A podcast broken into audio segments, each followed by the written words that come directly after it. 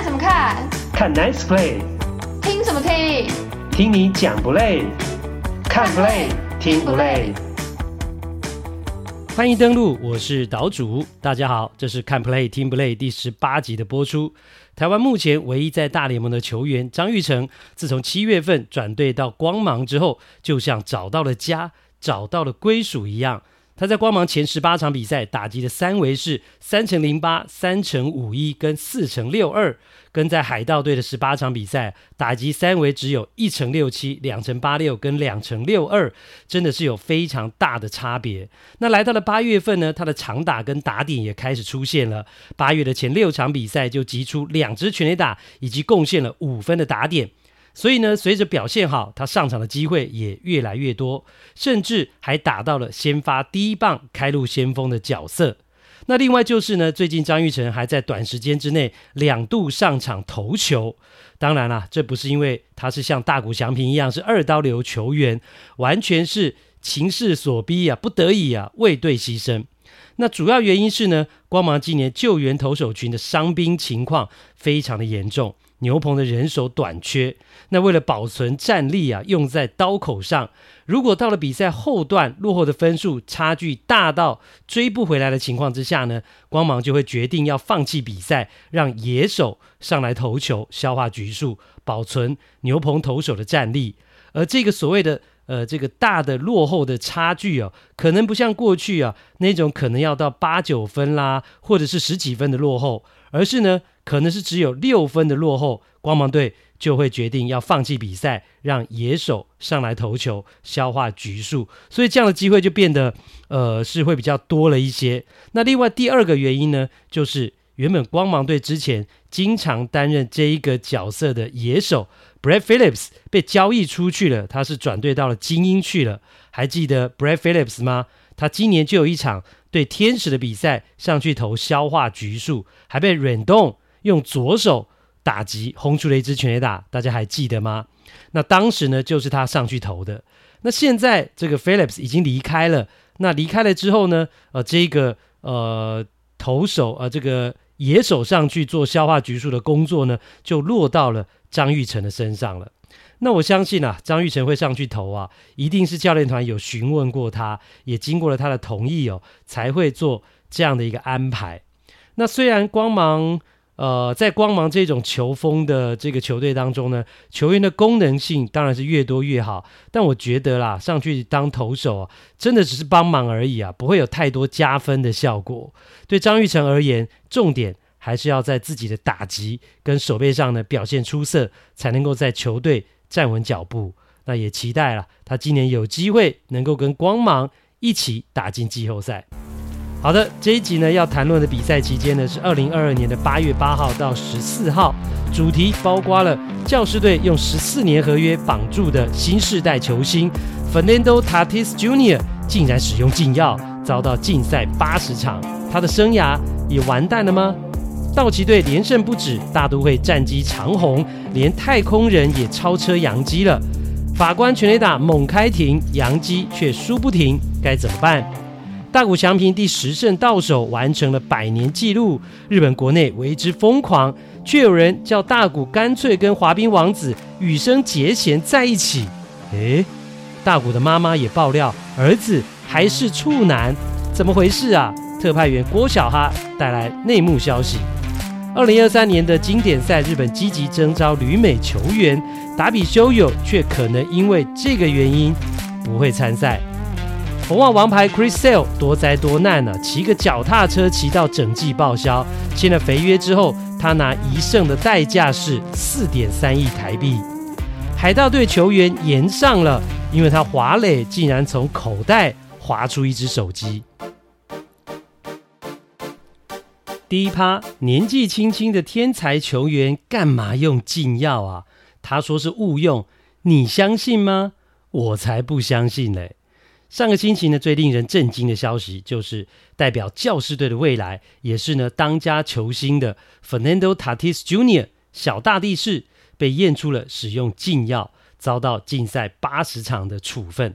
那不但等于今年呢，呃，球季他无法再上场了，明年二零二三年的例行赛前面的四十二场比赛他也不能打了。那对于今年呢交易大限之前呢、大肆补强，准备要在季后赛大干一场的教士队而言，哇，这个消息真的是晴天霹雳。因为呢，原本 Tatis Junior 都已经开始打复健赛了，归队的时间呢也开始倒数了。教士队的球迷都期待他回来之后呢，能够跟一样都是二十三岁的超级新同学啊，Soto 来合体，那加上 Machado 啦、Bell 等人组成的豪华打线来大杀四方。但如今一切都成了泡影，受到了震撼跟心情的沮丧啊，真的是可想而知。那这件事情啊，不但对教士的战力产生了巨大的折损，对于 Tatis Junior 个人的形象也是严重的打击。相信呢。原本很多喜欢他啦，或者是崇拜他的球迷，都会觉得说：“呃，啊，怎么会这样嘞？”那虽然呢，Tatis Junior 提出了解释啊，说他自己是误用，是无意间、不经意间使用了治疗皮肤病的药物当中呢，含有禁药的成分。那虽然呢，呃，我也有看到少数的球迷呢会去相信他这样的一个说辞哦，但基本上，呃，我是不买单的，不相信的。我觉得这只是一个给自己下台阶的说法，因为呢，这已经不是第一次有球员以误用当借口啊，说自己是因为误用了啊、含有禁药成分的这个药物。那更重要的理由是呢，Tatis 他被禁赛的场次是八十场，不是五十场。那因为一般而言哦，大联盟如果呢呃发现球员使用禁药的处分呢，第一次呢是禁赛五十场，那第二次。再犯呢，就是禁赛一百场。那第三次就什么都不要说了，终身禁赛。那这个第一次五十场跟第二次一百场呢，并不是绝对的，它只是一个基本消费的概念。就是呢，你第一次就至少要五十场，那第二次就至少要一百场，而且呢，只会往上加，不会往下减。然后呢，为什么呢？大联盟就会根据哦，呃，球员呢违反禁药规定，它的严重性。或者是球员饭后的态度，啊、有没有配合调查等等呢，来加重禁赛的场次。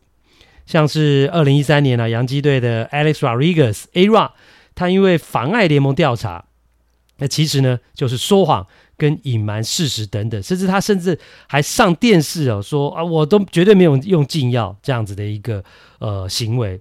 所以呢，他原本呃应该是禁赛五十场的，最后是提高到了。超过四倍的场次啊，两百一十一场，哇！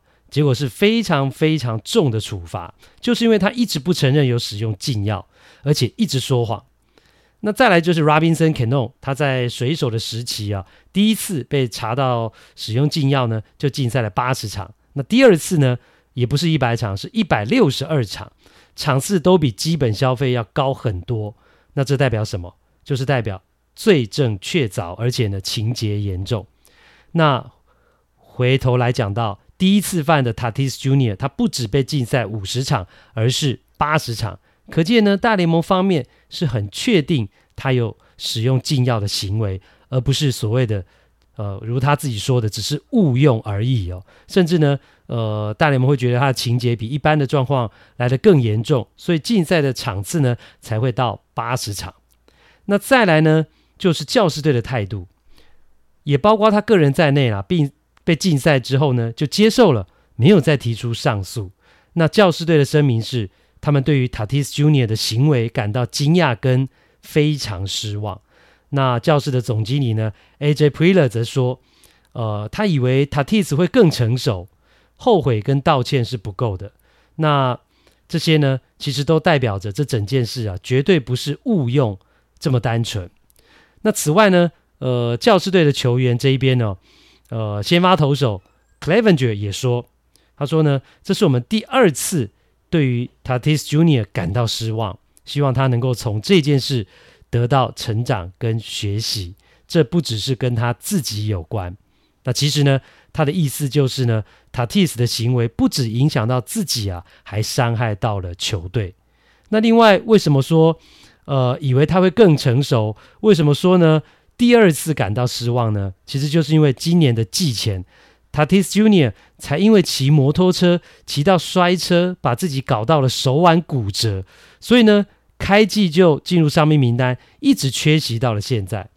然后呢，好不容易把伤养好了，呃，开始打复健赛了，却又发生了违反禁药规定要被禁赛八十场的事情，所以一整个下来啊，简直就是灾难啊！难怪呢，教师队从上到下对他都很失望。怎么会变这样呢？主要担任游击手，也可以守外野的 Tatis Junior，他真的是一个充满棒球天赋的球员，二十岁就上大联盟了。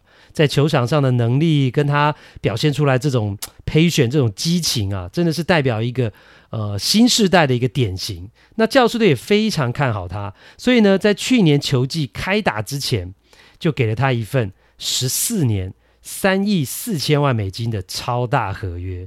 三亿四千万美金呐、哦，十四年这么长的一个年限，等于呢，他年纪轻轻才二十二岁。就已经确定可以赚进一百亿台币的钱呐、啊，一百亿呀！但是呢，他只有在去年打了一年的好球啊，去年是缴出了四十二发全垒打，国联最多。然后呢，九十七分打点，二十五次盗垒，六点六的 WAR 之后，那他就开始状况连连，而且呢，出的包啊，一个比一个还大条。那虽然呢，因为使用禁药被禁赛的场次啊。球团是可以不用付薪水的，但是对教士而言，用十四年的合约签下了 Tatis Junior，才走到了第二年就产生这么多问题。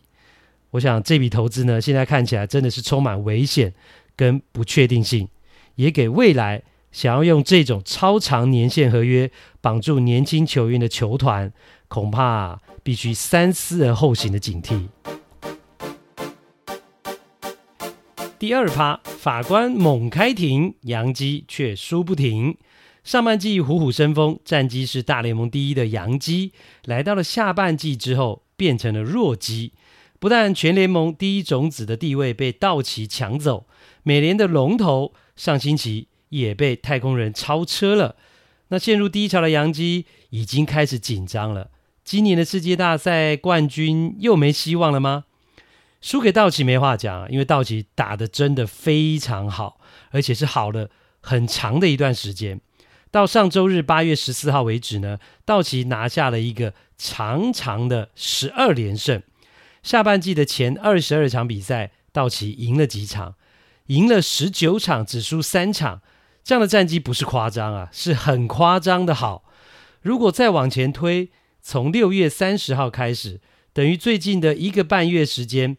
道奇打了三十九场比赛，你知道只输几场吗？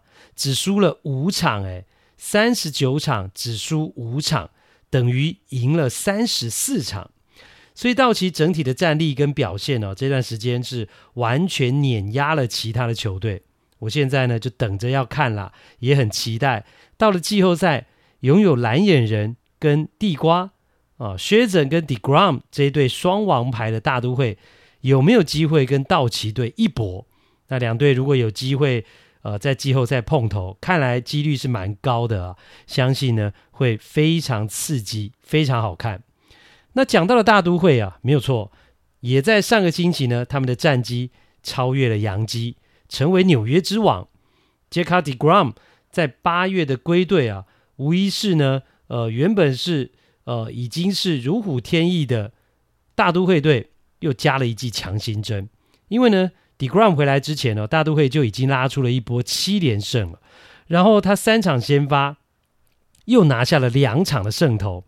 整个内容来看呢，deGrom 前三场先发投了十六点二局，只被打六支安打，十六点二局飙了二十八次的三振，只有一次四坏球保送，完全没有因为呢受伤太久。那太久没有投球所造成的那种生疏感，立刻就拿出了他最顶尖的投球水准。在上个礼拜天呢，八月十四号，deGrom 先发主投了六局零失分，一比零打败了费城人之后呢，大都会的终结者 Diaz 就说，deGrom 是在另一个星球。好，那洋基被道奇跟大都会超越就算了，因为这两队近况实在太好。那输给太空人呢？太空人近况不怎么样啊。太空人呢，上个礼拜是在十七场比赛只有八胜九败啊，事实上胜率不到五成的情况之下呢，在八月二十呃八月十二号上礼拜五，战绩超越了洋基，成为美联的第一种子。为什么会这样呢？那就是因为洋基打得更烂呢、啊，而且已经烂了一段时间了。不要讲明星赛之后，洋基呢只有八胜十四败啊。其实从七月初开始，洋基的整个战绩就已经开始下滑。在台湾时间呢，七月三号的时候是洋基最高点，当时呢他们五十八胜二十一败，高达七成三四的胜率，是大联盟的第一名。第一名啊，排在第二的太空人跟他们的胜差是高达了七场。那当时呢，道奇是落后洋基八场，大都会是差到了九点五场。但是从那之后，超过了一个月的时间，杨基在三十五场比赛里面只拿下了十四胜二十一败，算一算只有四成的胜率而已。所以当然被另外三支强队给超车了。那这段期间，杨基从先发投手到牛棚都有问题。王牌 Gary Cole 从七月中到八月上旬。六场先发只拿下了一胜，还有几场甚至是出现了一局大爆炸的情况。Jameson Taillon 更是从六月下旬就开始不稳啊，经常大量掉分。牛棚里面呢，原本很稳的终结者神探 Clay Holmes 也开始出现了疲态、控球走样，现在已经不能让他来关门了。那这个部分呢，Holmes 的部分，我其实在之前的节目啊，第十四集的第二趴就已经讲到、预料到了，也欢迎大家可以回去去听。那至于打击的部分呢，洋基也经常出现没有全垒打就不会得分的情况，呃，得点圈有人的时候呢，关键安打呃出不来，像是台湾时间八月一号开始，洋基只有三胜九败的战绩，十二场比赛，洋基有七场得分不超过三分。等于是将近有六成的比例呢，呃，单场得分是三分或三分以内的。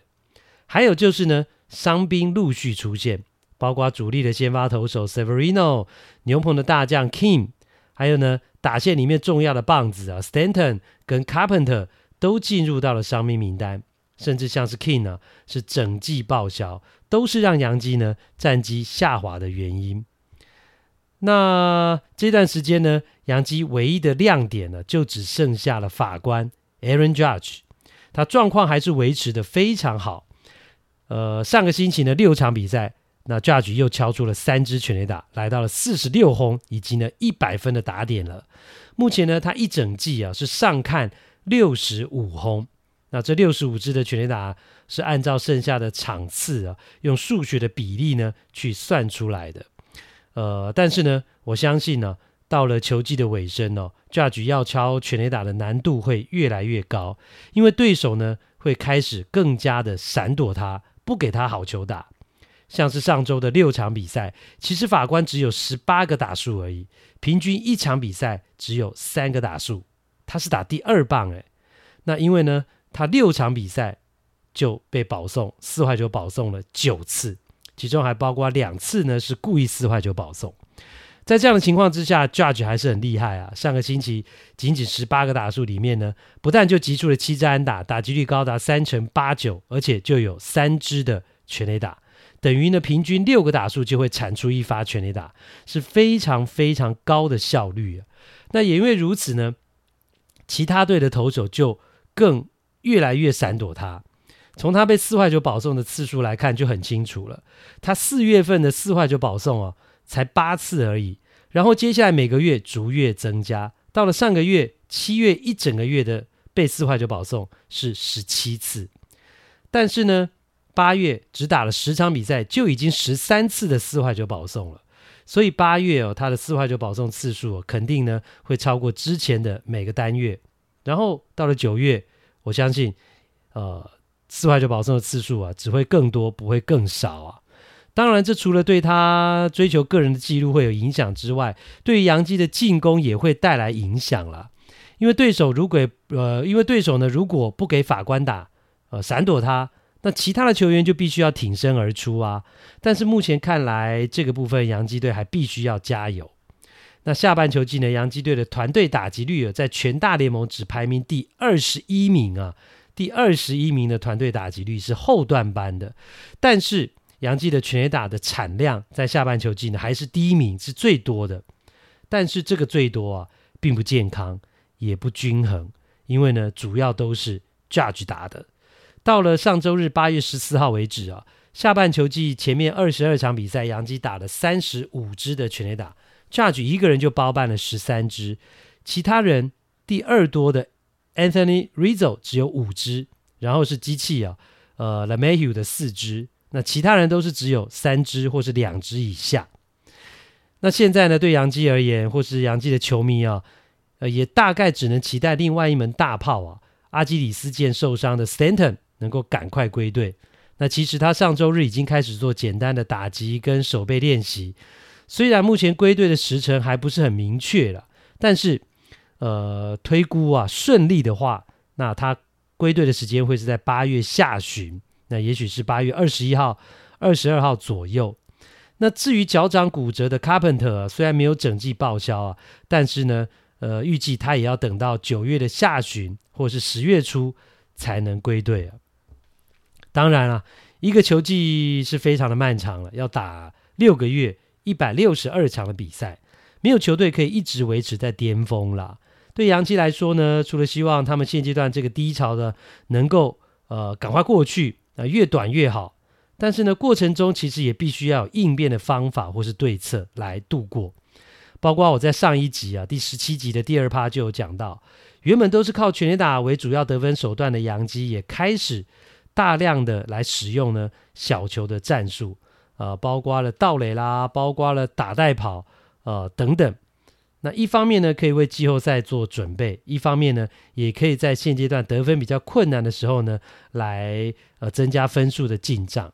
像是上个礼拜天呢、哦，对红袜三连战的第二场比赛，杨基甚至呢还出现了触击啊、呃，是靠着 safety squeeze 安全的强迫取分呢，来拿下制胜分。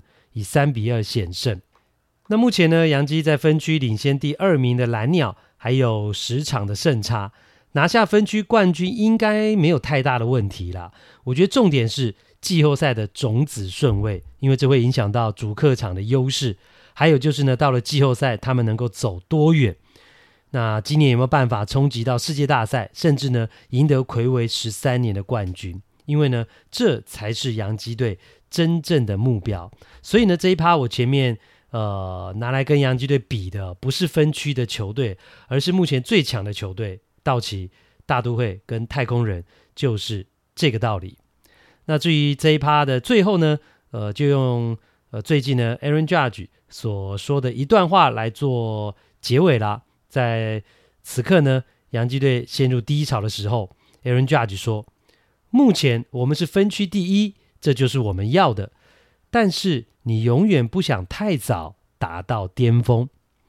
那我觉得他的意思应该就是呢，其实还没有到必须把球队状况调整到高潮的时候，因为现在还不是十月，到了季后赛才会是真正的战场。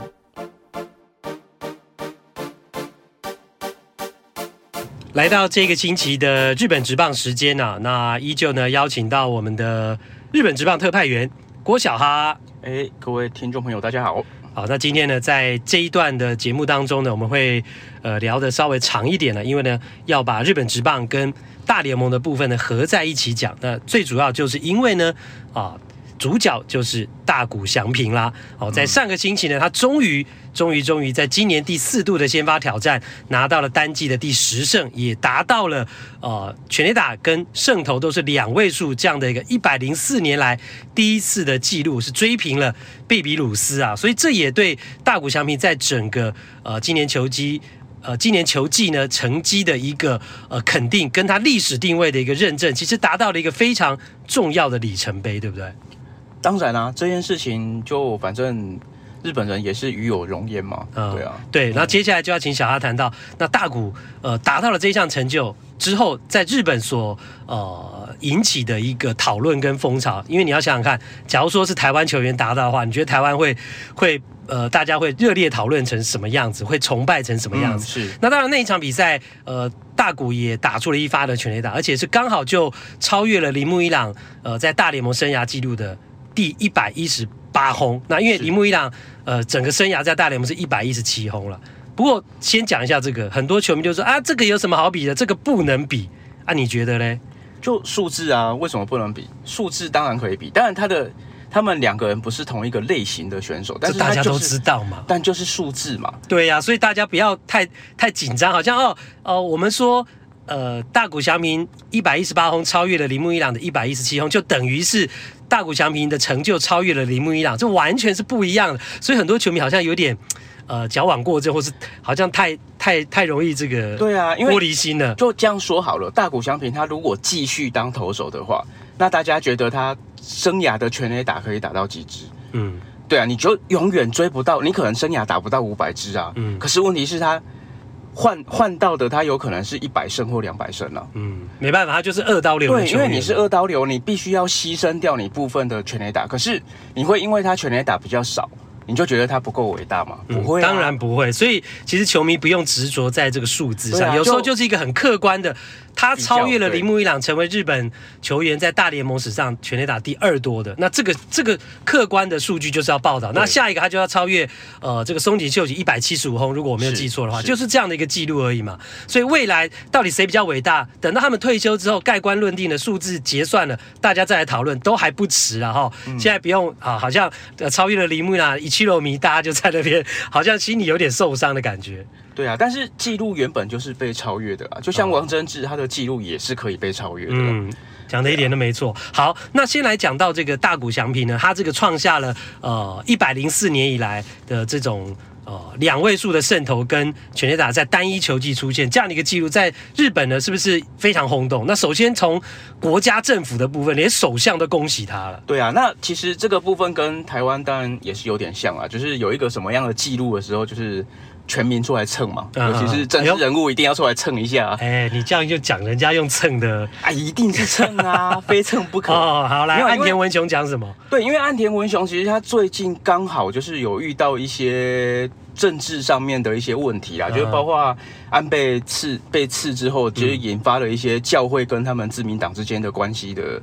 的的问题嘛，所以他的好像统一教嘛，对不对？对，然后就是他的整个现在的支持率是一直在下滑，哦，所以其实他在推特上面他就恭喜大谷啊，就说说日本的棒球选手可以达成这样的的伟，他们讲伟业啦，啊、就是伟大的工业嘛，嗯、对啊，就是我我就是说伟大的这个一个成绩出来，那他就说这是大谷等于说是拓展了一个野棒球的新的历史，嗯哼，对啊，就其实就是。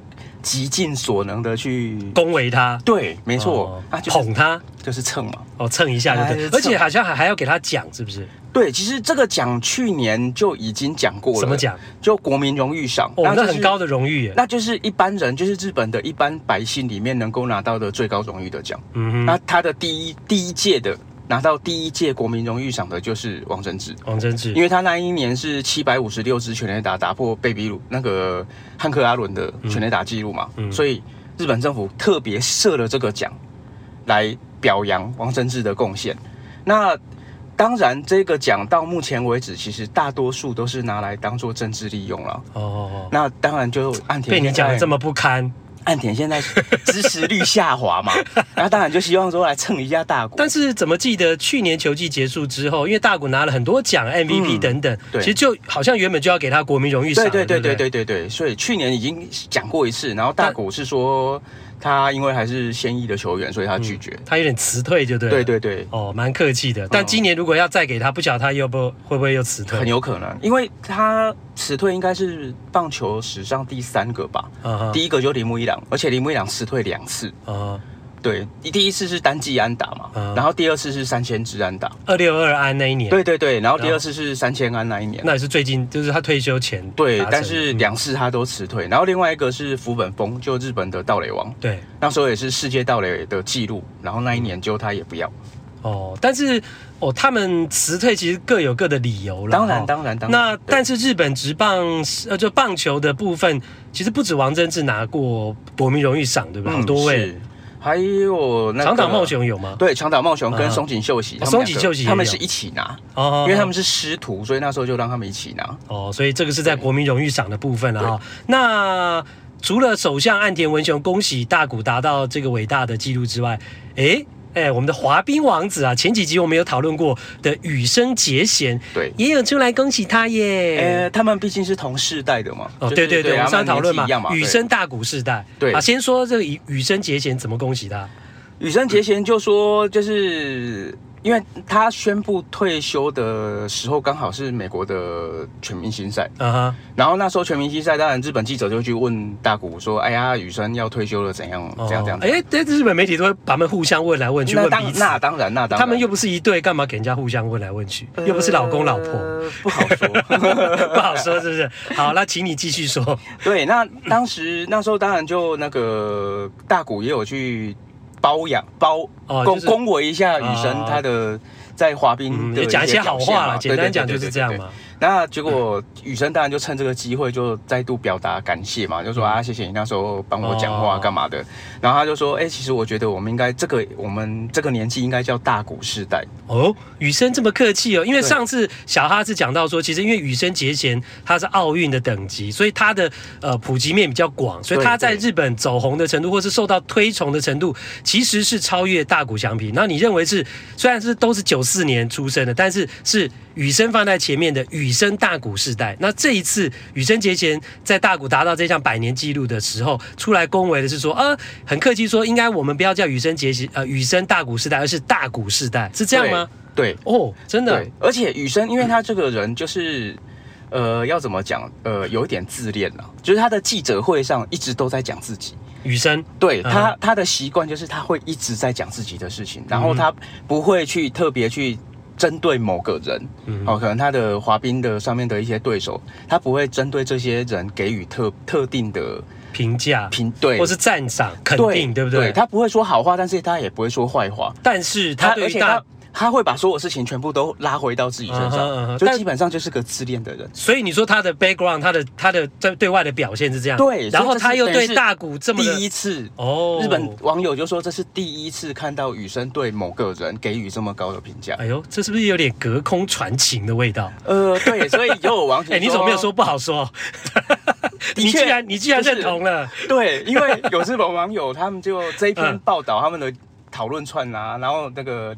网友在下面第一个第一个留言的，他说：“你们两个就赶快交往吧。”哎呦，在一起，在一起，这个味道对不对？就交往。所以你看，我们两个之好几集之前就讨论过这个问题，而且我们俩也是往这个方向去做一个感觉跟联想。没想到，就日本网友也是跟我们一样嘛，大家心里想的都一样，对不对？居然不谋而合，而且反正都是伟大的运动员嘛。哦，嗯、所以雨生的部分就是这样，还有没有要补充的？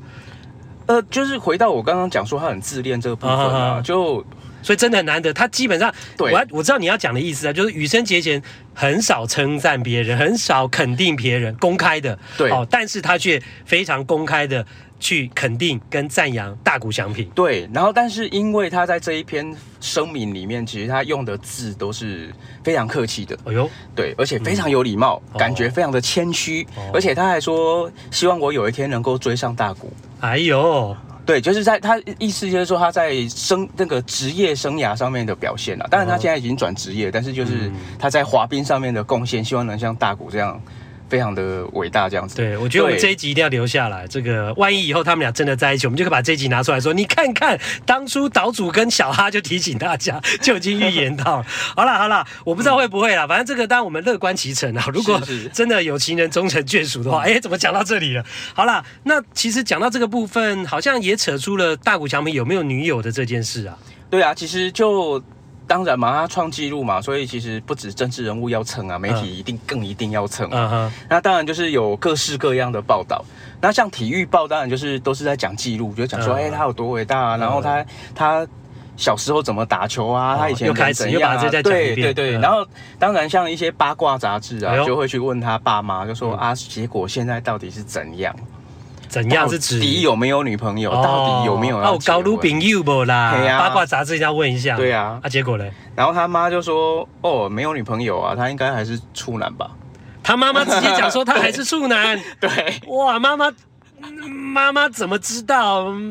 呃，或者是妈妈对他这么关心，这样子，这么这么这么理解的这么深。不要不要这样讲，其实大谷到美国之后，他妈妈有到美国住一段时间哦，其实是有陪他过去的。是哦，就是好像每年他们都会定期过去。其实听我们节目很多都是这种十八到大概三十岁左右的年轻人。嗯，我问你们啊，你们自己扪心自问嘛，我问他们啊，对各位听友们，你你是不是处男，或者你是不是处女？你爸妈会知道吗？你根本在外面干坏事嘛，你爸妈不根本就不见得知道。但所以，但是大谷翔平的妈妈竟然敢这么斩钉截铁的讲，我相信他应该是有所本，因为我觉得大谷应该从小就是一个比较乖，或者是他比较就是呃交友比较没有那么复杂的一个棒球对生活比较没有那么复杂的一个小孩，对，不对？所以他妈妈敢斩钉截铁的讲，对，所以你相信吗？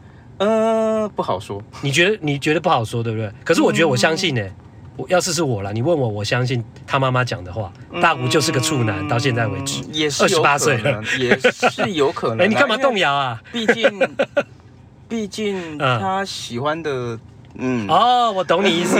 哦，不好说，不好说。好了，好，讲到这个，好，大家听听这个八卦。那另外讲到就是说，哎，是不是有人竟然去讲到说，在日本的部分，大谷翔平的缺点或是他的弱点这个部分？对啊，因为其实基本上这个球员在日本当然讨论度非常的高了。那大家现在一开始都会去嫌说啊，你就是打也打不好，投也投不好。然后现在当他投也好，打也好的时候，大家你慢慢慢慢已经不知道该怎么去嫌弃他了。对，感觉很完美啊。对，结果有一个球迷他就列出来，他说大谷到现在啊，职业生涯九年，六十五胜二十七败，投球局数八百三十七局。嗯。对，那他们就说，哎，平均一年投不到一百局，哦，所以他投的个吃局数吃太少，对，然后就等于说啊，你这样子根本就不算是个投手啊，哦，啊，不，人家二刀流啊，嗯、你洗嘞，啊，就是硬要找鸡蛋里面挑骨头，哦、就一定要挑一个，好不容易挑出大骨这个小骨头，就对，对对对对对，然后另外他们有讲说，就是基本上他已经破坏了所有日本棒球漫画的设定。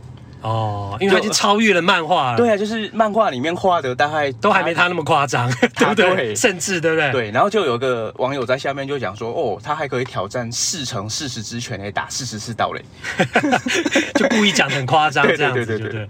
哦，所以这个就是大谷翔平呢，呃，达到了今年第十胜的这个记录，真的呃完成了这一百零四年以来的第一次啊，记得是一九一八还一九一九之后的第一次，哦、呃，能够在大联盟出现了有一个。选手可以在单一球季呢十胜啊、跟十发以上全垒打这样的一个伟大纪录。那当然也谈到他在呃日本所呃带动起的一个话题。那接下来呢，其实在日本职棒的时间呢，还要再延伸到另外一个话题啊，就是呢，呃，明年三月即将要进行的 WBC 啊，世界棒球的经典赛，在台湾的部分呢、我们的组队呢，其实台湾队已经在呃前段时间呢，呃中职的明星赛中呢，也也首度的亮相，有一个雏形的出来。那当然，未来台湾也有可能还是持续的来做里外球员的征召嘛。那其实像呃最近刚被释出的这个林子伟，那另外张玉成在光芒队，那呃日本。职棒的部分呢，吴念婷也有可能会被征召，嗯，哦，或者是宋家豪哦等等。那这个是台湾的部分。那日本职棒的部分呢，其实他们也在开始积极的备战，其实很积极，因为日本很重视经典赛。对，其实他们上礼拜才打了一场，他们是选 U 二三，就是二十三岁以下的，然后跟大学的日本代表队，等于是大学的明星队啦，就打了一场比赛。嗯，对，等于是其实是同年代哦，因为你想想看，大四。大三、大四，大概就二十一、二十二岁嘛。嗯，然后他们找了 U 二三的，其实差差不多都是同一个世代的选手，然后他们就打了一场算是表演赛。然后其实那个就是给立山英树，因为现在日本队的国家队的教练是第三因素嘛，对，他就让他练兵了，嗯，就让他去练场上的战术跟跟球员之间的对对。那当然经典赛啊，大家最主要还是因为他标榜最最重要的一个。跟奥运最大的差别就是职业球员会参赛。是，那当然这一次美国队星光熠熠，从一开始美国队长 Mike Trout 跑出来确定要参加之后，还有呢，呃，费城人队的这个强打捕手 Realmuto，那还有呢，强打的三垒手也是金手套的这个 Arenado，然后呢，今年去了红袜队的故事哥 Story。那最新的消息呢，在上个礼拜出现，就是呢，Bryce Harper 也要加入美国队。嗯、哇，整个一字排开是真的是非常的强。那还要讲到多米尼加队。不遑多让，Guerrero Jr.、Machado、Soto，还有今年呢，很有可能是国联赛扬奖得主这个呃马林鱼队的 Sandy Alcantara 都要加入多米尼加队，哇，就 combo。那日本队的部分，当然大谷翔平这个立山因素的。这个大弟子嘛，对，对不对啊，这已经是明星赛那时候已经去美国看过他，他很有可能也会参加。那另外现在就是也要把达比修拉进来，但是上一次达比修你好像有讲到说有点吃味的事情，是因为那时候那个明星赛期间那个因为达达比修是没有打，对对，所以其实第三因素那一次去，因为他就是去看明星赛，就到洛杉矶嘛，对他目标其实就是大谷翔平，先把大谷搞定。对，结果那一次。其实他没有去安排去看达比修。哦，然后达比修就有一点吃味，他就透他就自己发声明，然后就呃记者去问他了，啊、日本记者去问他说啊，你有没有想打？他就说哦 WBC 应该还好啦，我二零零九年就打过啦，然后很多美好的回忆，因为那一年他是 closer 嘛，嗯，嗯，然后有帮日本最后手下胜利，然后拿到那一年。经典赛冠军，然后他就说：“哎，反正我已经得到很多美好的回忆，所以我今年我就觉得还好。嗯，我觉得，而且立山好像也没需要我吧？哦，就人家也不需要我那种感觉。对，因为就没来看我嘛，嗯、你没来找我，你也没有来跟跟我说，哎，你想要我帮忙或干嘛？他就说，哎。”那立山因素也不需要我，那我干我去打干嘛呢？好了，当然这种讲法你可以有两种解读。第一个，你可以很直接的说啊，你你那个打比修可以不要心胸那么狭窄，可以大气一点，是这是一个。第二个，我觉得听我们节目也很多年轻的朋友，其实未来你做人处事哦，其实听我们的节目你也可以学习到一些。因为毕竟哦，虽然现在大股实力是比打比修强，没有错，是哦，而且他比较红，没有错。可是其实就整个在年龄啊，在球界的辈分来讲，其实打比修是在他前面。对对，那你作为立山英素，你是总教练的话，那你先去看大谷，你难免会对于达比修有心理造成一些不舒服。是，所以其实照辈分来讲，你应该先去找打比修有，然后再去找大谷，这个顺序才是比较对的。因为其实有时候不是说对跟错的问题，而是一个做人做事人的心理的感觉的问题。对，所以你也不能，其实你也不能怪说打比修讲这种话。对，其实就像二零零六年那一年是王贞治带日本队嘛。他第一个找的其实不是松井秀喜，因为其实他们都是巨人队出身，都是打过巨人队的，嗯、所以他跟松井秀喜关系也不错。但是他第一个找的就是铃木一朗。嗯哼，那第一，当然他辈分最高嘛。对，因为一朗第一个去，第一个是他是去美国的野手嘛。对对，然后他年纪也比松井秀喜大一岁。对对，所以基本上他还是有王贞治就有考虑到这件事情。嗯，然后立山他考虑到的就是他跟大谷的关系。嗯。对，因为大谷就是他的最最最爱的大弟子。那你再反过来讲啊，他跟讲我举例就是说，你的意思就是说他跟大谷感情最好，很熟。你反而感情最好很熟的人，其实你可以先放到后面，因为看后恭维嘛。的确是，对不对？你反而是好像说，我讲白讲白一点，就有说不是说呃，举例说比较夸张，你就外人你总是要先按耐好，你自己内部人是比较好按耐的嘛。嗯、是，所以第三因素这个流程好像就有点 不太对。好了，那也没关系。那但是他这一次就去美国就找到了。呃，达比修嘛，有亲自见面，而且听说还讲了一个多小时。哎，有趣的就是他这次去啊，他第一个找的就是达比修，uh huh. 先看完达比修，再去看大谷。哦，知道错了哈。对，嗯、然后呢，就是有被骂了。对对对对对，所以他们俩讲了一个小时之后，其实就是要游说他，就是要加入呃日本队明年 WBC 的这个阵容嘛。对。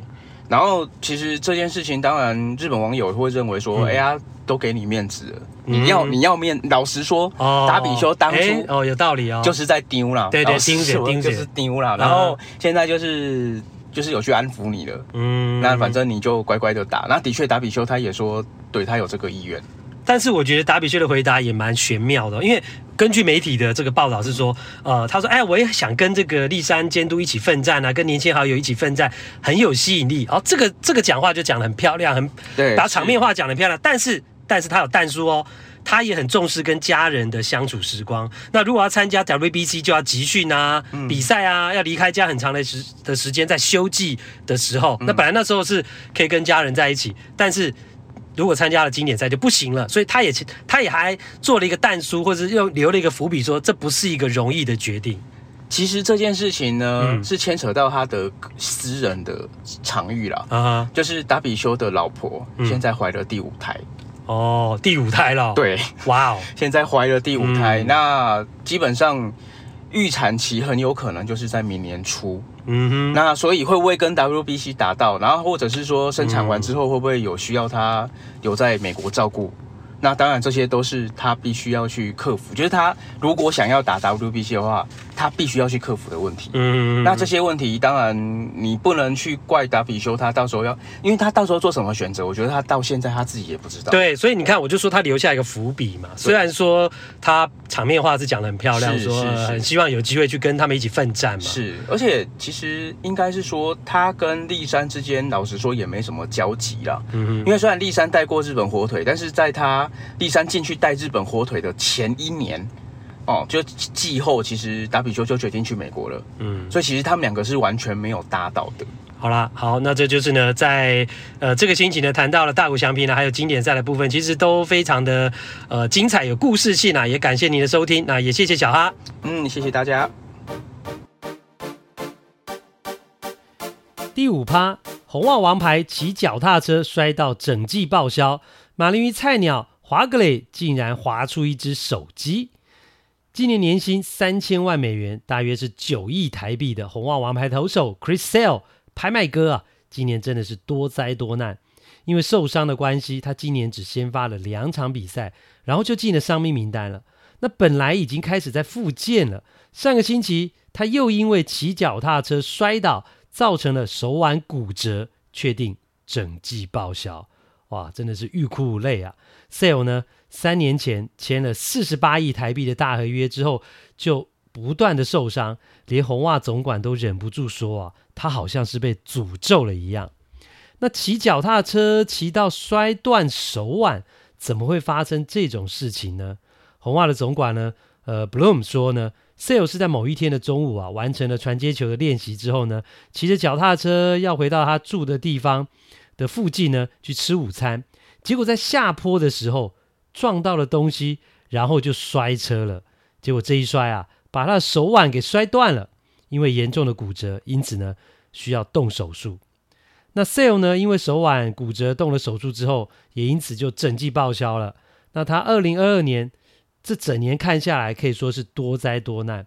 从春训之前，Sale 就因为肋骨压力性的骨折啊，整整休养了半年多。那好不容易啊，到了七月份复出了，第二抢先发而已，就被强袭球打断了他左手的小指，骨折受伤。那现在八月又因为骑脚踏车摔倒，造成了右手腕骨折，确定整季报销。三十三岁的 Sale 呢，是红袜队的王牌投手，但是呢拿到了二零二零年开始的一张六年一点六亿美元，大约四十八亿。台币的大合约之后呢，当年啊就进行了 Tommy John 韧带移植手术，然后整季报销。那接下来就开始不断的受伤。最近三年呢，Sale 是领了超过七千万的美金，大约是二十一点三亿台币的薪水，但是却投不到五十局，只拿了五胜。你帮他算一下，平均一胜的代价呢？红袜要给他四点三亿台币呀、拿一胜要四点三亿台币，所以呢，对红袜而言，签了 Sale 之后，真的就是大赔本啊。那上个礼拜这个消息出来之后呢，我只看到我们办公室里面的洋基球迷啊，有一个洋基球迷，他就一个人在那边露出浅浅的微笑。大家知道这什么意思吗？那另外呢，要谈到的就是，怎么会有人带着手机上场打球、上场比赛呢？这是呢，刚从三 A 升上大联盟的海盗，二十三岁的内野手啊，呃，Rodolfo Castro。那他上个星期呢，竟然在比赛中滑垒的时候，那裤子的口袋滑出了一只手机，哈，引起呢热烈的讨论呢、啊。这是上个礼拜四呢，八月十号，海盗跟响尾蛇的比赛当中呢，海盗队的菜鸟球员呢，Castro，他是用头部滑垒的方式呢，扑上三垒的时候，他的裤子的口袋啊。后，因为我们看这个球员的球裤啊，就是在后面呢，呃，都会有口袋嘛，就就掉出了一只 iPhone 手机哦。然后呢，他自己还没发现哦，是三垒审看到了提醒他之后才捡起来。那他也赶快拿给三垒的教练呢，先收起来。这个场面也让现场的这个转播的主播啊，真的是笑翻了，因为没有看过这种事情，怎么会滑垒口袋滑出一只手机呢？只是哦，这个情况当事人 Castro 是笑不出来啊。他赛后表示呢，不认为有任何一个职业选手会带手机上场比赛。这种事呢，发生在他身上真的是太糟糕了。他说自己不是有意的。那他为什么会把手机带上场呢？呃，赛后他的解释是说，因为呢，在场下的时候啊，他把他的滑雷手套跟手机呢是放在一起的，是叠放在一起的。然后呢，呃，当他要把这个滑雷手套放进口袋的时候呢，就不小心连带的也把手机呢一起拿一起放进去了。啊、哦，这个说法我不晓得大家买不买买不买单了哈、哦。但事实上真的也是有可能一时不注意啊。呃，当时可能在跟别人讲话啦，或是分心的时候呢，就把这个东西就一起收进去，也是有可能的。好啦，那虽然他是无意的，那事后也承认了错误，也道了歉，但还是可能会面临到大联盟的调查甚至罚款。这是因为自从太空人队呢违法使用了科技产品偷暗号的这个事情之后呢，大联盟对于球场里面呢电子通讯产品呢都有这个使用呢都会有严格的规定。那现在只允许哦，在板凳区里面有限度的使用 iPad。那因为呢，投手啦或是打者都需要在比赛当中去看自己的动作哦，打击的动作也好，或是投球的动作啊，重播等等啊，好立刻呢在比赛当中呢做出调整跟应对。那除此之外是不能够携带或使用其他的电子通讯产品的。所以这个海盗队的凯索带手机上场比赛啊。就有可能会受到相关的惩处。不过啦，还好这件事不是发生在太空人队啊，要不然恐怕又会引发更多负面的联想。好啦，这一集的看 play 听 play 就进行到这边啦，也欢迎大家按订阅以及呢五星评价，行有余力给我们抖内赞助，更是感激不尽。感谢您的收听，我们下次再会。